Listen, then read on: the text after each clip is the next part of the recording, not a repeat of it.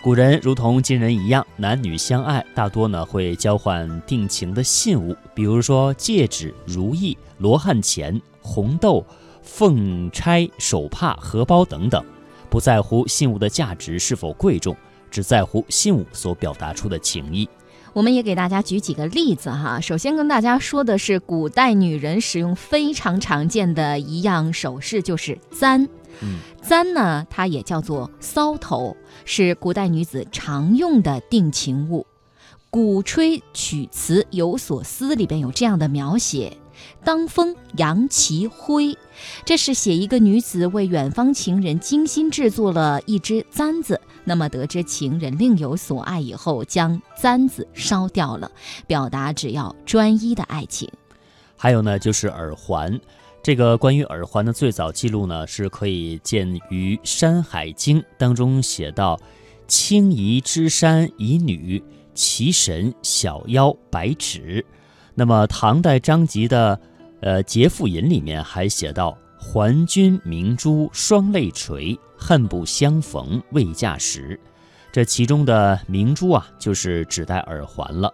另外呢，清初的李笠翁更说，女子一簪一耳便可相伴一生，可见古代女子是非常看重耳环的审美价值的。还有呢，就是玉佩。古语说：“玉之美，有如君子之德。”君子讲究恭敬平和、温润悠远之爱，与玉寓意相符。呃，于是呢，古代雅士君子喜欢用玉作为定情信物。再有就是香囊，它呢是用丝线编织而成的。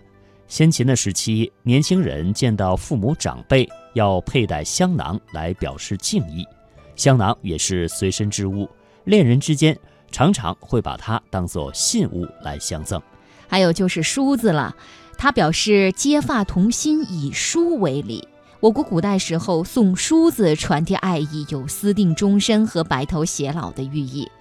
那么罗帕，它是古代呢大多用于传情的物品，也带有道不尽的缠绵的意思。嗯，其实不光是古代人，可能就连在近年哈，或者说是在我们父母那一辈，也会用这个护送手帕来表示情谊的。是，嗯，那么接下来就是还有这个团同心结，它的寓意呢，已是啊以结寓意，以结表情，结必有意，正可谓天不老。情难绝，心似双丝网，终有千千结。还有一件物品呢，就是团扇。团扇它的形状是皎洁如明月的，那它的蕴含有团圆欢聚的意思。古时常常被视为纯洁爱情的象征之物。嗯，还有这一样，这是我们非常熟悉的现代的定情之物哈，一直延续至今，那就是戒指。用戒指定情的习俗，确实在我国由来已久。南朝刘敬书他在《艺苑》当中记载，沛郡人秦树在冢墓当中与一女子婚合，临别时女子哭泣说：“会面安可期？见指环。”如见其人。嗯，那么戒指虽小，作为定情信物，在古今女子心中的分量却是最重的。那么最近热播的一部电视剧叫做《恋爱先生》里边，其中有这样一个桥段哈，其中这个主角程浩，他就跟他的这个男死党，他就说：“你可是不知道哈，就这样一个小盒，对于女人来说，它的这个魔力要比这个潘多拉的魔盒这魔力还要大。”嗯嗯，好，我们再来关注荷包，这是我们。国家汉族传统服饰当中随身佩戴的一种小包，它的造型呢也是非常多样的，图案也有繁简啊各不相同的。那荷包上会绣有鸳鸯，啊常常呢是用作定情之物的，妻子送给丈夫来进行佩戴，来表示夫妻恩爱永不分离的意思。那么还有一个女子非常常用的物品就是粉盒，这是古代女子存放胭脂的化妆盒。它呢既是闺房当中不可或缺的日常用品，也是古代才子佳人定情的信物，还有合金的见证。